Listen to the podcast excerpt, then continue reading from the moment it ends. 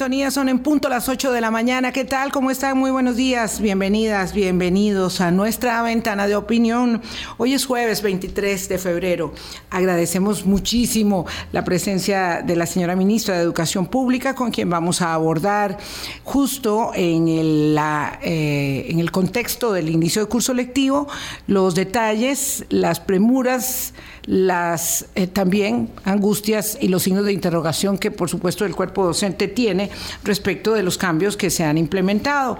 Eso es así, la vida es muy dinámica y siempre para intentar mejorar hay que cambiar las cosas, porque si no, pues no hay manera de que mejoren. Y en educación, lo hemos dicho muchas veces en estas semanas, eh, que hemos hablado del informe de la OCDE, de los temas de la desigualdad, del potencial del desarrollo productivo del país.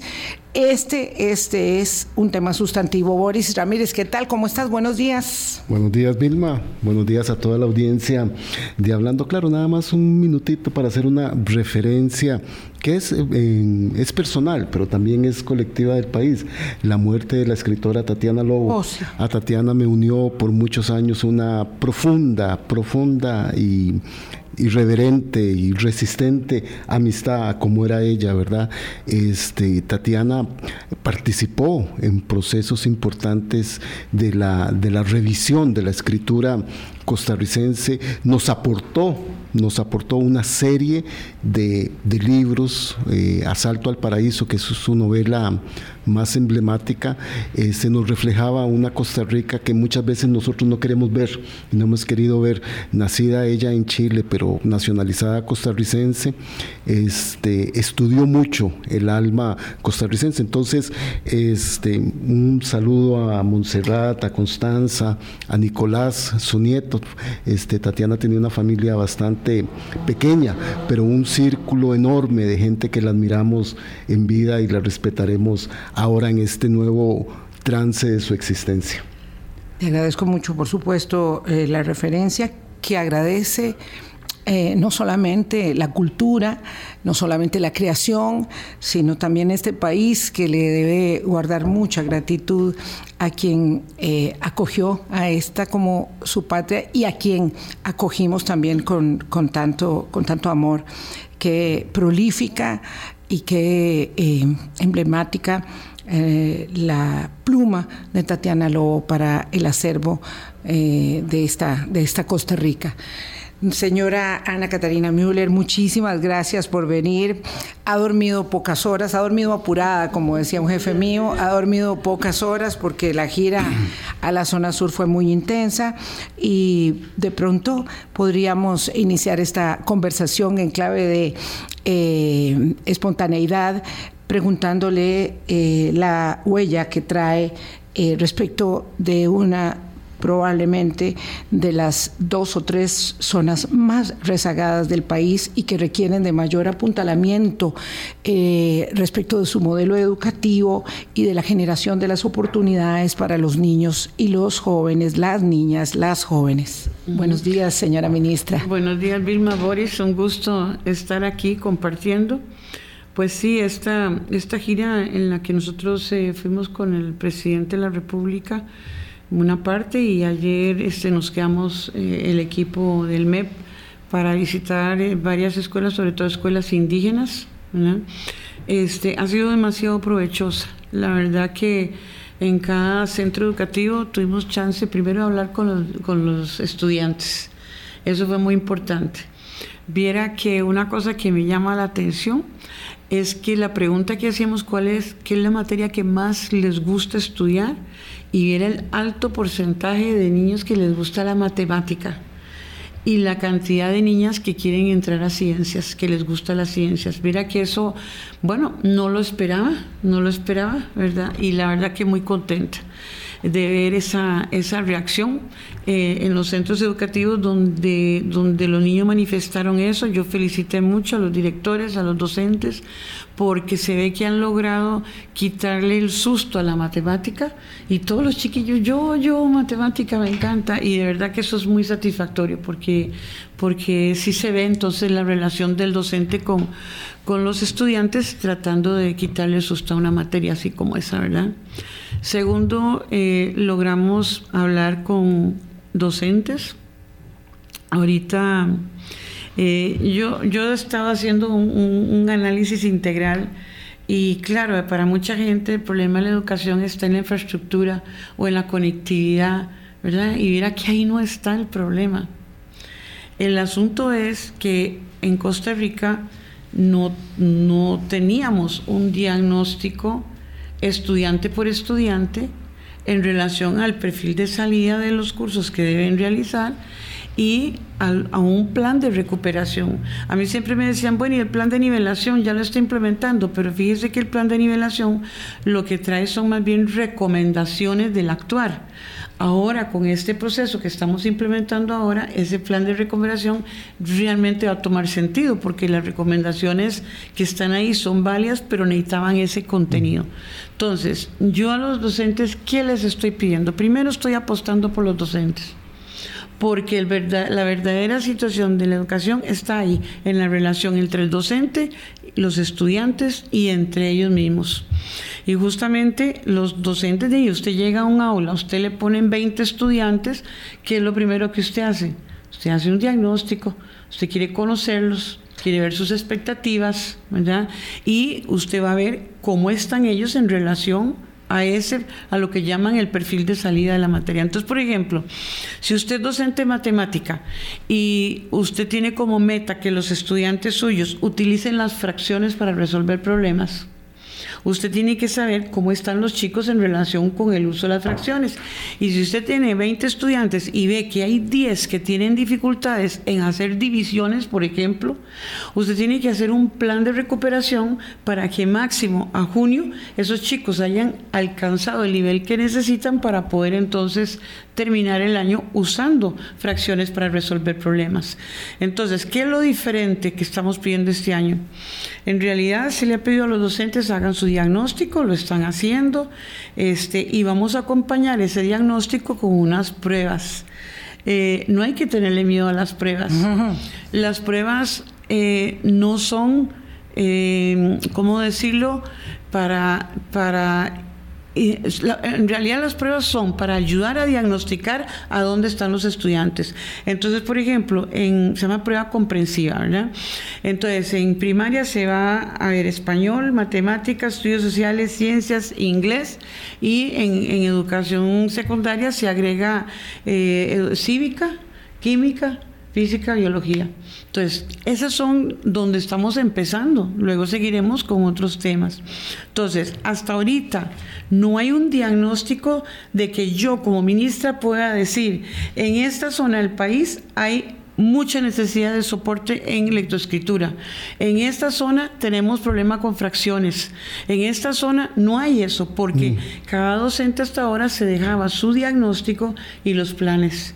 Entonces no llegaba a nivel central. Ahora yo lo que estoy pidiendo es lo complementamos con una prueba comprensiva este, que no es para nota para el estudiante. Sí hay que ponerle una un número, digamos, una nota, porque yo necesito saber que Vilma se sacó un 30 en español ahora al inicio pero eso no cuenta para la nota final. Lo que cuenta es que al fin de año yo necesito que usted se me saque un 100. Doña, la señora ministra, yo, yo, nada más voy a explicar para contextualizar a nuestros eh, oyentes.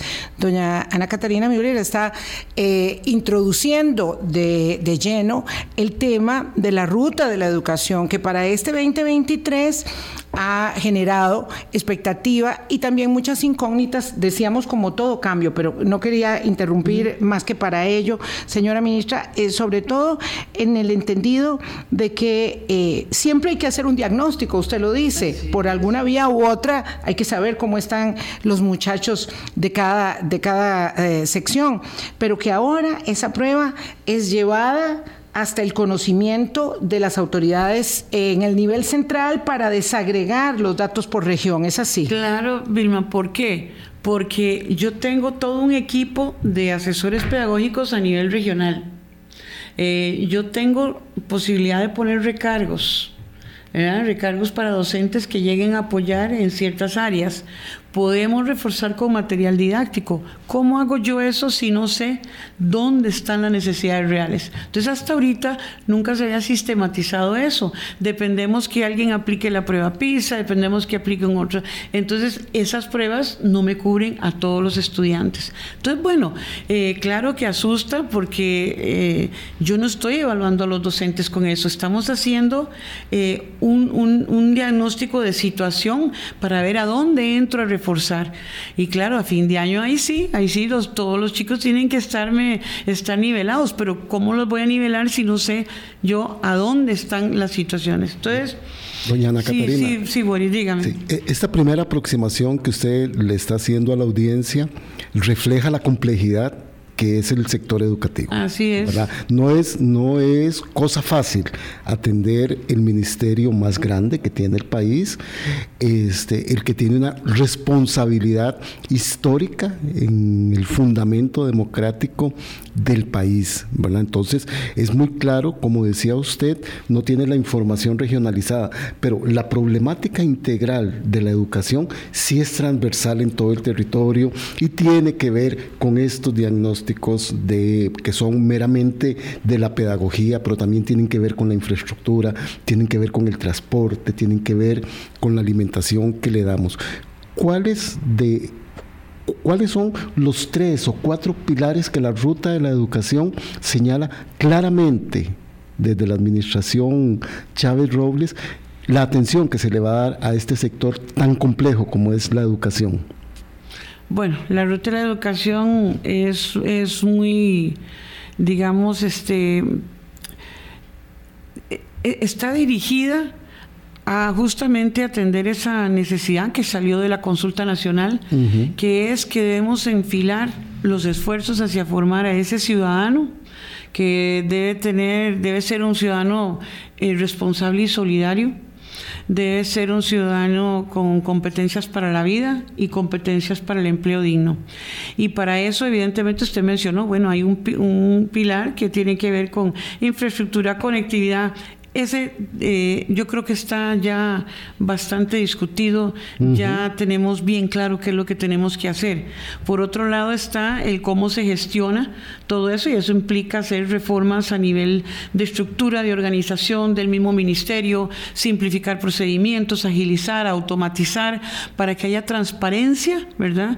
Y el más importante es el, el qué y el cómo, que es ya en el aula, que es lo que yo estaba tratando de explicar cuando empecé, y que tal vez sí me gustaría poder este, terminarlo, porque sé que en este momento hay docentes que piensan eh, que tal vez si, si, si mm, esto les va a quitar mucho tiempo, eh, que va a ser muy complejo. Esa es la queja generalizada. sí, pero es que no puede ser esa queja, porque le voy a decir por qué. Primero yo quité Cirimep Cirimep les tomaba una eternidad de tiempo, ir a llenar 1500 indicadores, ya todo eso se quitó. Ahora se simplificó del 1 al 100, todo el mundo entiende la escala del 1 al 100, ¿verdad?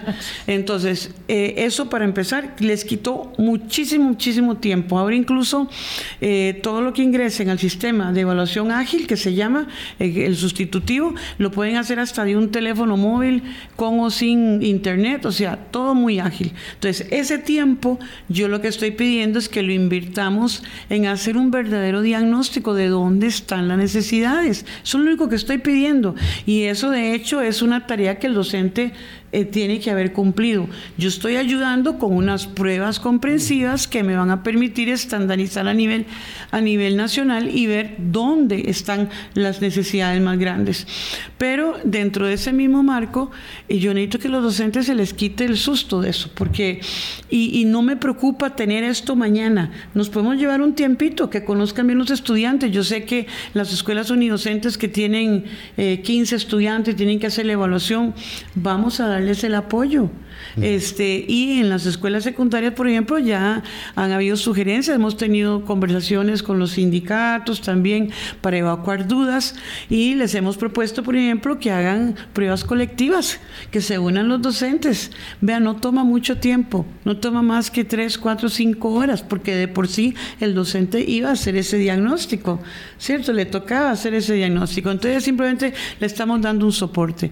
Y una cosa que usted mencionó de transversalidad. Estoy lanzando una campaña nacional porque una de las cosas que tengo clarísimo es que la transversalidad de la lectura y escritura, y no estoy hablando de primer grado, Estoy hablando hasta de estudiantes que ingresan a la universidad. Usted se mete a Facebook y usted ve ahí redacción, ortografía, este, realmente eh, preocupa y, la gente está perdiendo una gran oportunidad eh, de, realmente la lectura. Usted mencionó ahorita justamente a Tatiana, ¿verdad? Todas esas eh, obras que están ahí, este, que la gente debería poder... Sin ser consultadas. Sí. sí. Doña Ana Catarina, sin ser nosotros especialistas, ¿verdad? Porque, y también esto lo tiene que entender la audiencia, no somos especialistas en educación, ni en pedagogía, ni en mediación, ni en nada bueno, yo sí. Exactamente, por eso. Nosotros dos. Escuchándola, escuchándola, sí, disculpe, escuchándola usted, usted está centrando parte del enorme esfuerzo que quiere durante su gestión de encontrar las respuestas en este diagnóstico en el aula para poder tener esa información y determinar líneas de trabajo general. Así ¿Le estoy entendiendo correctamente? Sí, yo quiero que los asesores pedagógicos regionales sepan, ok, en este cantón tenemos, por ejemplo, muchas dificultades en inglés porque no hay buenos docentes, eh, porque y ahora justamente en esta gira lo que percibí es en las escuelas unidocentes, al no haber docentes de inglés, los chicos llegan a secundaria sin tener el idioma, cuando en secundaria tienen inglés el nivel es muy bajo. Entonces, ¿cómo hacer con eso? Eso, si yo logro identificar un grupo de, de, de, escuelas que necesitan ese soporte, yo puedo ver cómo dárselos, ¿verdad? En este momento el MEP no está volcado hacia, el, hacia la relación del docente en el aula. Y entonces, para compensar ese tiempo que el docente la persona docente tiene que tener allí en el aula para hacer este diagnóstico y que le pueda dar al Ministerio de Educación y al país esa información, compensa lo que quitó anteriormente de las obligaciones administrativas del docente. Más bien le sobra tiempo. Con lo que tiene que hacer ahora con la información que tiene que poner en el sistema de las pruebas. Así es. Las pruebas son muy sencillas. Eh, hemos incluso hecho eh, un cálculo de tiempo. Eso más de 4 o 5 horas no les debe tomar. Eh, y eso lo pueden prorratear de aquí al, creo que es al 20, 25 de marzo. Ya está saliendo la circular. Les estoy dando tiempo. Les estoy dando tiempo para hacer algo que de todas maneras necesitamos hacer. O sea, ahorita para mí el eje central del tema de la educación es saber dónde está Boris en relación a las fracciones y dónde necesita Boris ayuda para que yo lo pueda apoyar. Y, nada, y no solo eso, sino que estoy pidiendo que a, a todos los padres de familia 15 minutos al día solo 15 minutos al día, que se sienten con sus hijos y lean un cuentito o cuenten un cuento. 15 minutos para que empiece a cambiar. ¿Por qué? Porque los, los, niños, niñas y jóvenes imitan a los padres de familia. Y si los padres de familia nunca cogen un libro para leer, ¿verdad? No disfrutan de la lectura, no disfrutan de la poesía, de la cultura, no se hace, los niños tampoco lo van a hacer. Y nosotros sabemos que ellos son los que se tienen que encargar de este país dentro de 30 años. O sea, ellos son los que lo van a manejar. Entonces necesitamos que ese, esa cultura, esa educación que ha caracterizado al costarricense se mantenga en los años que vienen. Y por lo tanto no podemos dejar morir eso.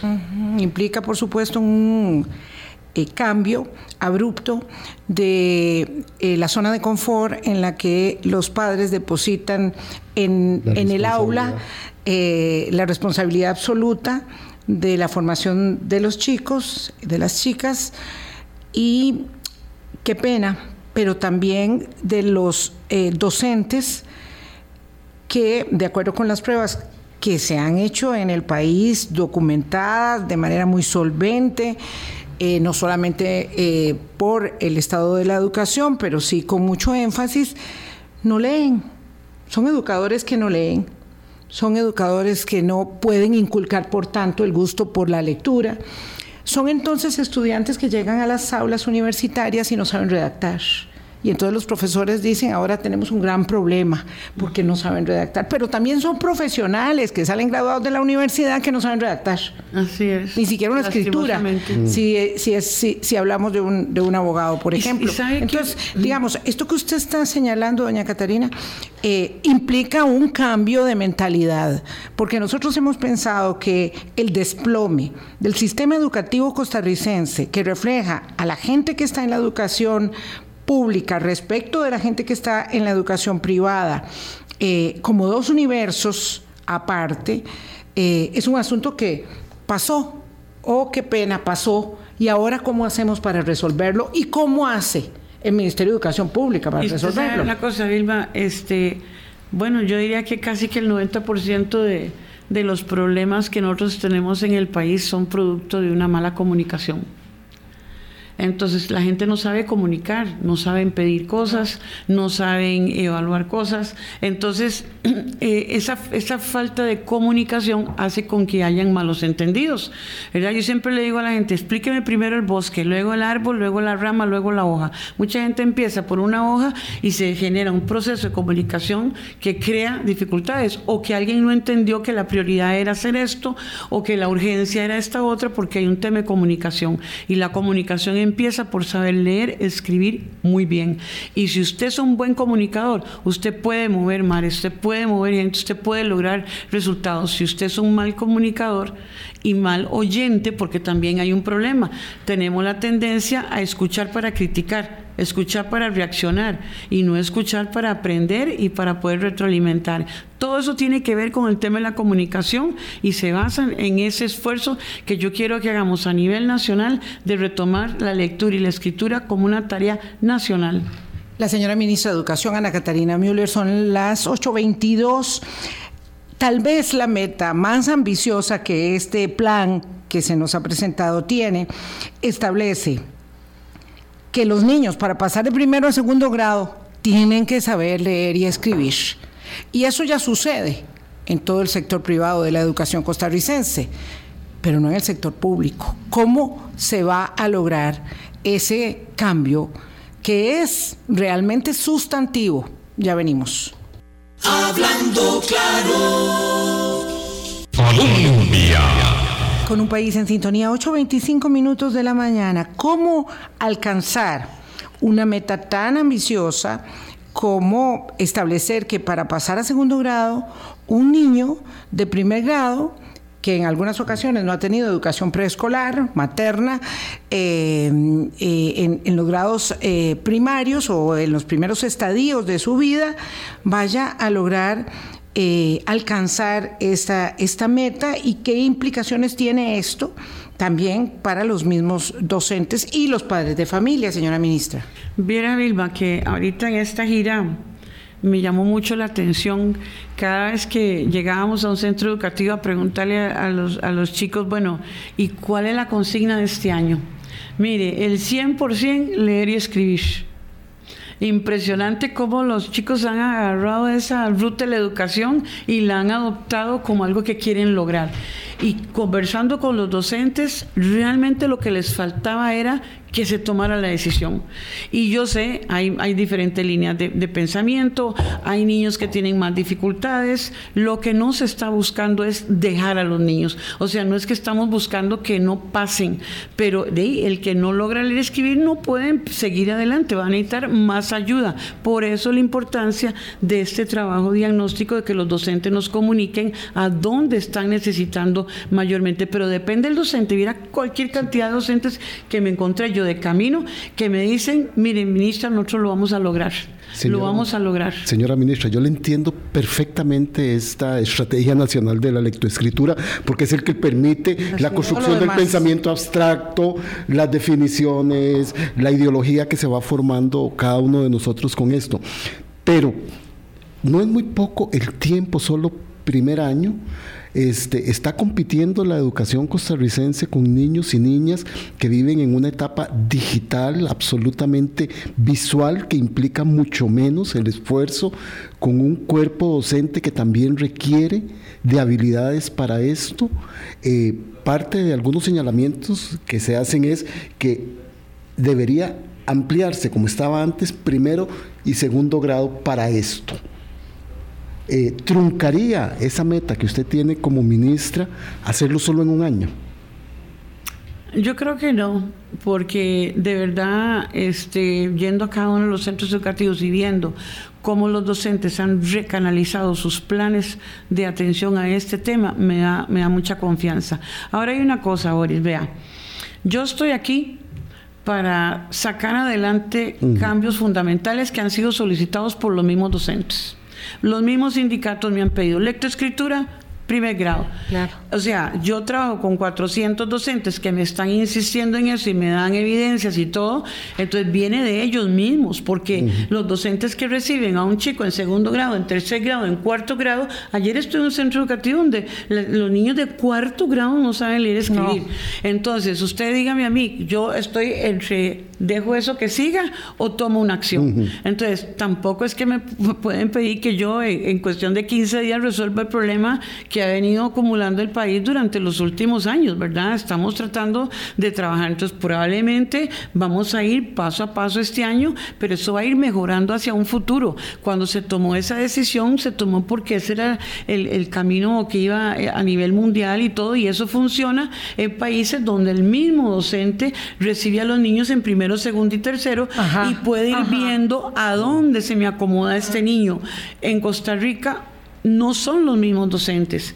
Entonces el docente que en tercer grado recibe niños que no han aprendido a leer y escribir, ese docente cómo puede trabajar en los otros temas. Entonces eh, es, muy complicado, o sea, es un batido que usted tiene que, realmente optar por un camino u otro, ¿verdad? Ni qué decir de aquellas épocas donde entrábamos a primer grado con la maestra que nos llevaría a la graduación de sexto grado y haciendo un dictado, haciendo un dictado a la entrada y a la salida de la clase. Así es, así. Eh, es que había prueba diagnóstica todos los días. Había prueba diagnóstica todos los días, había Pero uno no le eh, tenía mayor disciplina, mayor disciplina, y si le tenía miedo se lo, se lo aguantaba. Digo, como niña, como niño.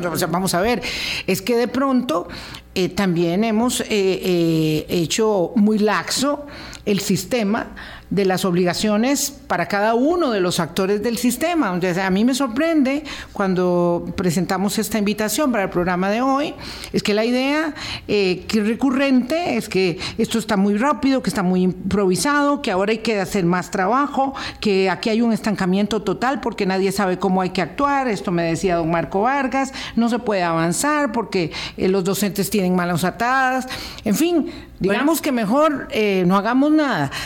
Yo lo digo con todo respeto a, don Marco y a las personas que, han mostrado su, su mm, aprehensión sobre el tema, pero lo cierto es que nosotros hemos caído sobre todo, la educación ya estaba mal. Yo siempre refiero aquí a Moisés Naim, que habla de la gran estafa de América Latina, que es la educación pública, de América Latina y no somos diferentes en ningún sentido, señora ministra.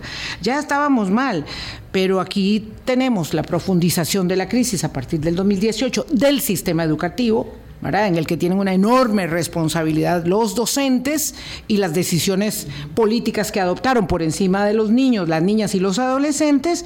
Y ahora tenemos que resolver esto porque, como usted dice, hay niñas de cuarto grado, niños de cuarto grado y quinto grado que no saben leer y escribir y van a ir al colegio, porque van a ir al colegio sin saber leer y escribir. Vilma, es que es muy simple, es muy simple. Y yo trato de explicárselo a los padres de familia, eh, proteger en exceso a los chicos, dejarlos pegados con el celular, que ya ni siquiera se lo quitan, ¿verdad? Ahorita van a estar todos así, el celular todo el día, o sea, y el cerebro, y en 30 años, cuando esos mismos padres de familia necesiten que alguien los cuide, les garantice calles asfaltadas, les garantice pensión, les garantice seguro social, ¿quién lo va a hacer? ¿Que ¿Un robot? ¿O quién, quién, lo que va a hacer, quién, lo va a hacer? Entonces necesitamos que estos niños, niñas y jóvenes de hoy este, realmente levanten esa cabeza, suelten un poco de ese celular y empiecen a usar la cabeza, a pensar, a resolver problemas. Los problemas salen a diario y para poderlos resolver hay que tener educación. Así que yo trabajo, ministra. Ministra, superado este proceso del diagnóstico que usted quiere que se le entregue dando el acompañamiento al, proceso de lectoescritura. ¿Qué más nos dice la ruta de la educación? Bueno, la ruta de la educación este, tiene muchas vertientes, ¿verdad? Tiene, por un lado, este, hay que revisar marcos legales, eh, por otro lado, hay que revisar excesivos, excesivas burocracias. Por ejemplo, en mis reuniones ahorita en la gira con supervisores y docentes, este, me, vamos analizando todas las solicitudes que tienen de diferentes instituciones por la misma información, solo que en formatos diferentes. Entonces vienen eh, de, parte de salud que requieren un formato, de parte del Poder eh, Judicial que requieren otro formato. Y así la gente me dice, pasan horas llenando formatos. Entonces, ese tipo de análisis los estamos haciendo para decir, nosotros vamos a preparar un formato, lo ponemos a disposición y las instituciones que lo tomen y lo ordenen en el formato que quieran. Pero yo necesito bajar ese tipo de burocracia para que la gente se pueda dedicar efectivamente a la supervisión de lo que es la esencia de la educación, que es esa relación del docente y los jóvenes en el aula.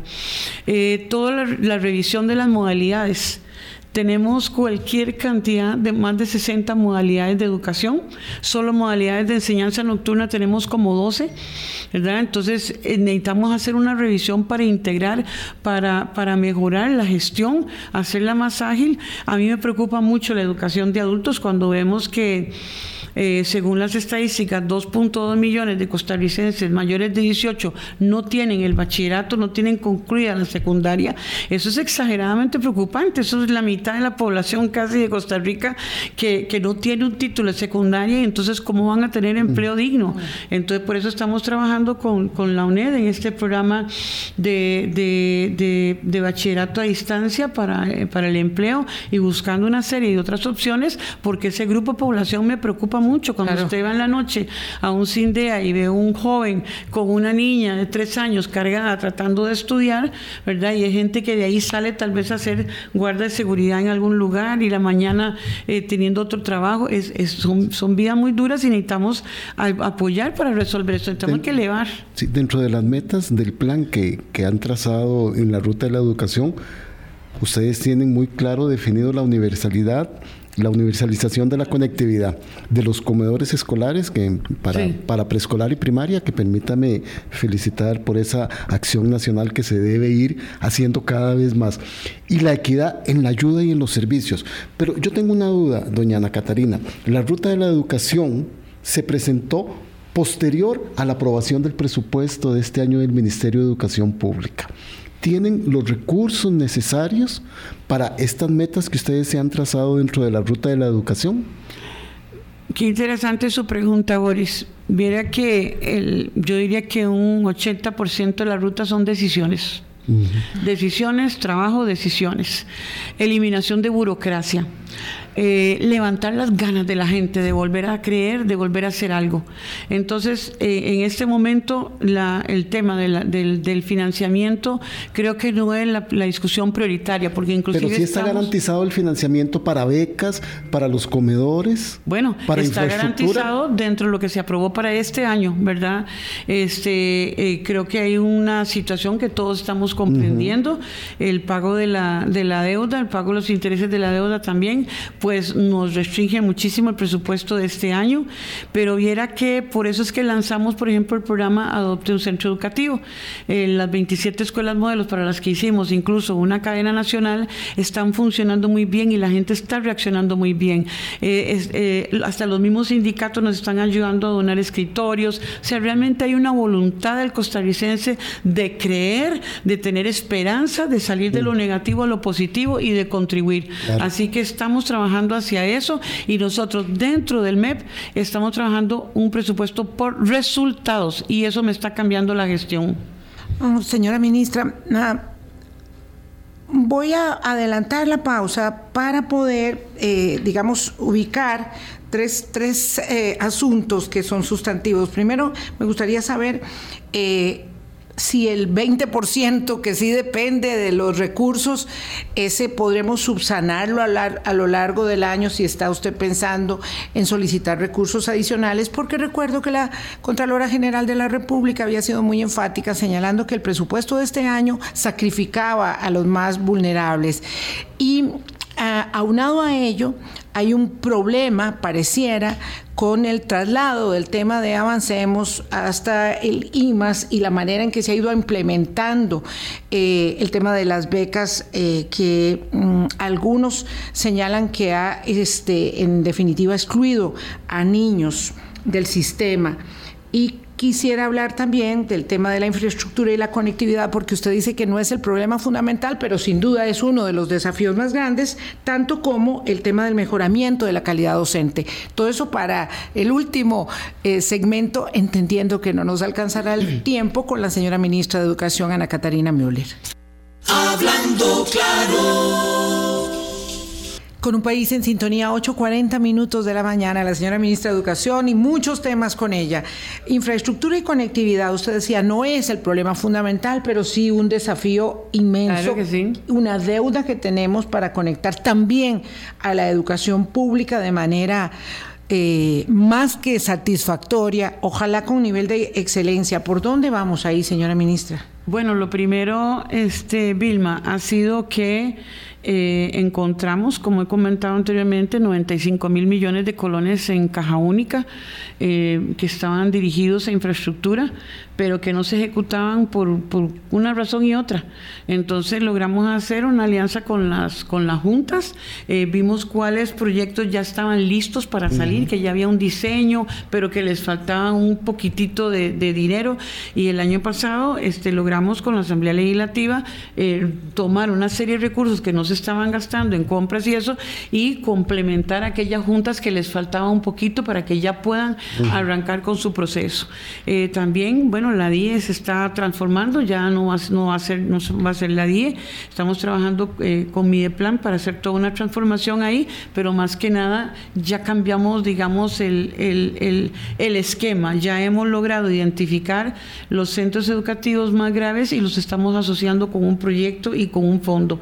El proyecto puede ser el decreto por Julia, el decreto por riesgo inminente, eh, puede ser financiamiento que nosotros mismos logramos eh, colocar, eh, los padrinos que se están acercando a nosotros, acercando a los centros con el programa Adopte un Centro Educativo, ¿verdad? Definitivamente la sociedad tiene que, tiene que ayudarnos, o sea, solo no podemos y, y de verdad los años en que no se ha podido hacer esa inversión es muy grave. Ayer que venía yo de camino, un centro educativo que desde que lo vi hacia lo lejos está por debajo del nivel del río. O sea, el río coge para la oh. izquierda y están eso, eso, ya es, y tienen buena infraestructura, pero no se pueden quedar ahí. Eso es riesgo inminente, hay que trasladarlos. Como a los, a los pocos 600 metros, otra escuelita eh, de niños chiquititicos todos, en, la escuelita construida en un guindo, eh, la instalación no está mal, pero tiene un metro de distancia alrededor del, del, del aula y el resto es un guindo de 50 metros y no tienen cerca perimétrica. Imagínese usted, este, claro que la infraestructura es importante en ese sentido, pero no es solo la que se está cayendo, es esas que están en riesgo inminente porque alguien tomó una decisión hace unos años de construir donde no se debía. Entonces, estamos trabajando para hacer toda esa catalogación. Son muchos centros, son 5.000 edificaciones este, que algunas requieren incluso mantenimiento. ¿Qué, ¿Qué eh, hace diferente, doña Ana Catarina? Porque hemos escuchado durante muchos años el papel que han tenido las juntas de educación en la administración propia del centro educativo, la construcción y demás. ¿Qué hace diferente a esas juntas que antes no lo hicieron a que ahora lo quieran hacer?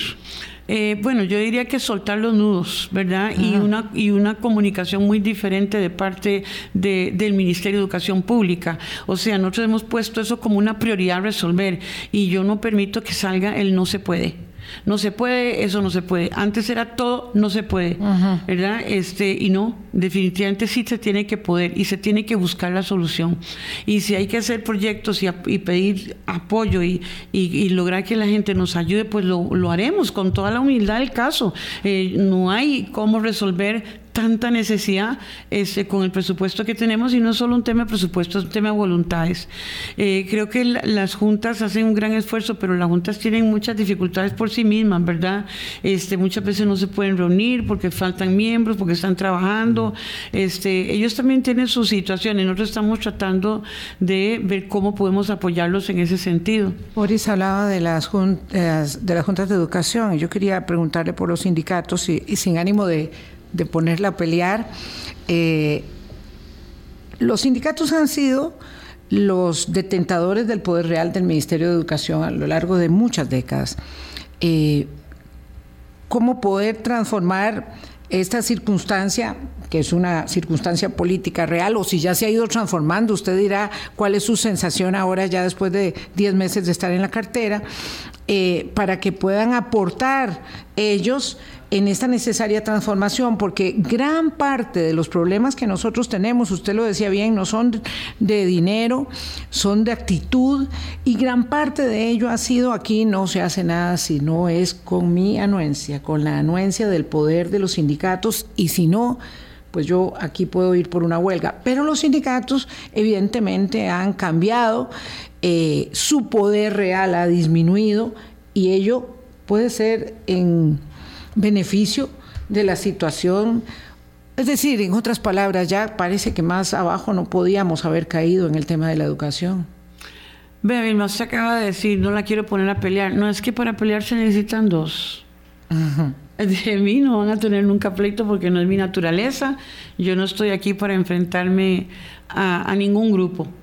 Eso en primer lugar. En segundo lugar, de ahí, los miembros de los sindicatos, perdónenme, pero son mis subalternos. Eh, y su primer rol es ser docentes. No son sus jefes. No, no son mis jefes, yo, yo, ah. yo, soy la ministra y para eso estoy ahí. Y más bien yo los veo como unos aliados, yo todo desde que llegué estoy apostando por el docente, este, hasta ahorita yo he logrado tener una, unas conversaciones, reuniones, talleres con ellos, no me pueden reclamar porque yo he cumplido con los sindicatos desde que entré, de hecho yo entré y los docentes llevaban casi tres semanas o más, un mes y medio de no recibir salario Recuerde que yo entré en mayo cuando estaban hackeados los sistemas. Yo cumplí, he cumplido en todo lo que ha estado a mi alcance cumplir. Así que en eso creo que no, no puede haber un, reclamo. Yo escucho a los docentes, los escucho como mis subalternos, ¿verdad? Como colaboradores, como el eje principal de la educación. O sea, es el docente y el estudiante lo que mueve, todos los demás somos accesorios. Todos los demás estamos para ayudar a que esa relación se dé. Y yo lo único que les digo es, yo busco cómo apoyar, busco cómo volcar ese ministerio para que efectivamente se centre en el centro educativo. Yo quiero volver a que el docente sea eh, el eje de una comunidad, el docente idóneo, el docente comprometido el docente que efectivamente quiere trabajar. Y el docente capacitado también. Bueno, la capacitación eh, eh, vendrá más fortalecida definitivamente, pero tiene que haber un proceso de autocapacitación también. Además y de, autocrítica y de autoevaluación. Claro, porque por ejemplo, dígame usted a ver si yo, usted cree que yo estoy equivocada. Yo quiero que todos los docentes manejen el tema de la autoestima. Yo quiero que la autoestima de todos esos niños, niñas y jóvenes se crezca, pero no de mala manera. Claro, porque es parte de la salud mental. cosas, sino dentro de los valores, ¿verdad? Entonces, yo necesito que todos los docentes manejen eso. Eso es un tema de un perfil deseado que yo tengo para los docentes, ¿verdad? Que los docentes manejen mejor el tema de la relación con la comunidad. Hay lugares donde sí se puede hacer, hay lugares donde es más complicado. Son temas del perfil del docente. Y ahorita acabamos de aprobar el reglamento de Donde eh, vamos a entrar en coordinación con las universidades privadas a hacer una revisión y actualización de las carreras de formación inicial de docentes, que es muy importante, que las actualicemos y las, y las canalicemos hacia competencias, hacia la autoestima, hacia estos temas de lectoescritura, no solo en primer grado, sino a lo largo de todos los años. Y bueno, ese cambio va a tener que darse. En un mundo que debiera requerir de docentes que vayan a dar primera, eh, primaria, siendo bilingües y con un manejo de herramientas de tecnología completa, ¿verdad? Este, claro, es que también el problema es tan grande, señora ministra. Que sale de nuestra frontera. Sí, a mí me abruma nada más conversar de ello un rato y no sé cómo hacer este para, para llevarlo, de verdad. Es que el problema es tan grande. Eh, y por supuesto, mm, este es un micrófono que quiero eh, mm, ponerlo, reiterarlo a disposición para cuando tenga que relacionarse eh, con, con, con, los estudiantes, con los padres y con los educadores, es decir, con todos nosotros, porque en una u otra estamos en una u otra categoría. Entonces, eh, para que no se me quede el cabo suelto, hay eh, una preocupación con las becas de Avancemos y la relación eh, para la ejecución del personal del Instituto Mixto de Ayuda Social. ¿Es posible eh, apurar, mejorar esto? Porque según lo que se desprende de la información desde Limas, hay como unos 40 mil niños en este momento todavía excluidos porque se eliminó el call center y se varió por otra fórmula para acceder al recurso. Hay un problema ahí. Bueno, específicamente sobre cómo se gestiona, eso sí sería bueno que conversen con, con el IMAS, ¿verdad? Con, con doña Yorleni. Nosotros lo que hacemos es financiamos las becas, las becas las gestiona el IMAS.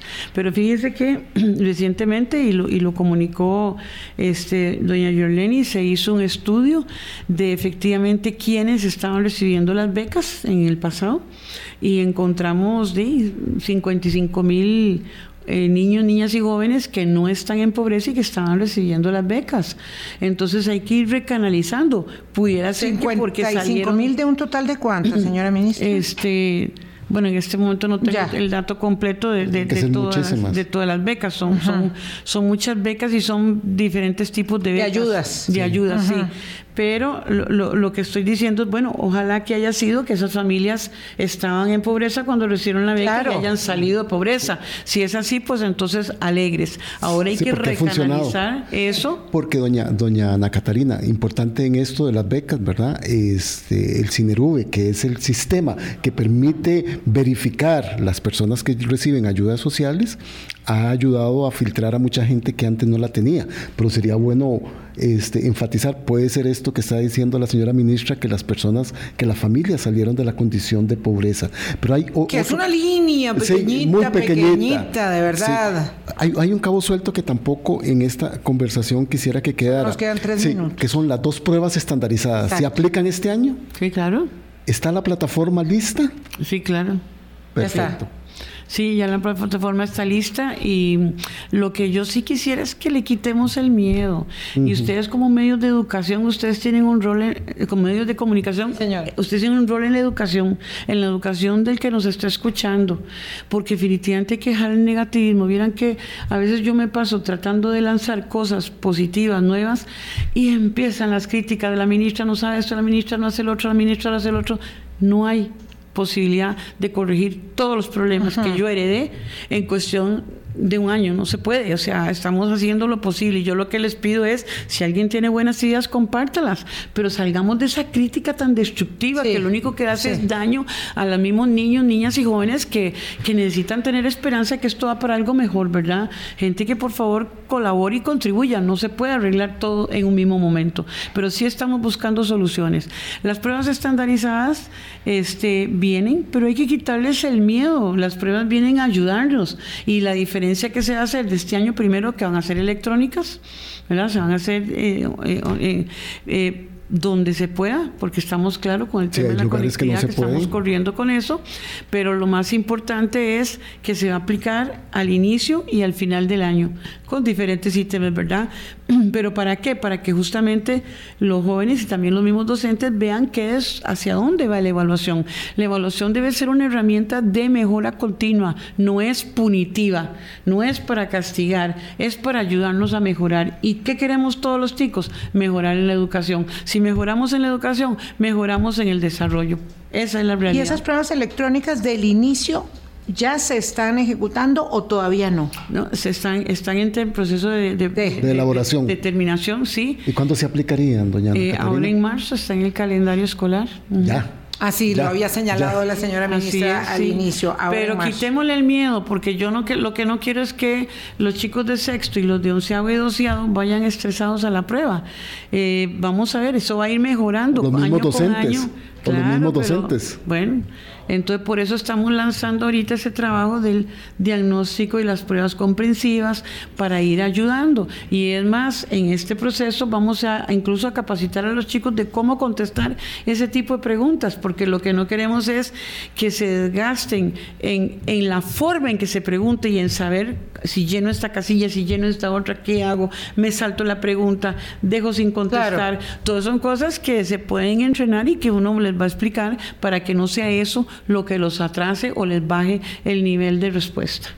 Muchísimas gracias, señora ministra. La vida toda es un desafío, toda es un desafío. Y si no nos desafiamos a nosotros mismos, no seremos capaces de vencernos en nuestra limitación. Eh, le deseamos mucho éxito en el empeño por convencer, en el cambio de actitud que el país necesita para mejorar la educación pública, que es, como decía muy bien Boris, el basamento eh, del pacto social de este país y que necesita mejorarse. Así es, Vilma. Muchas gracias por el espacio.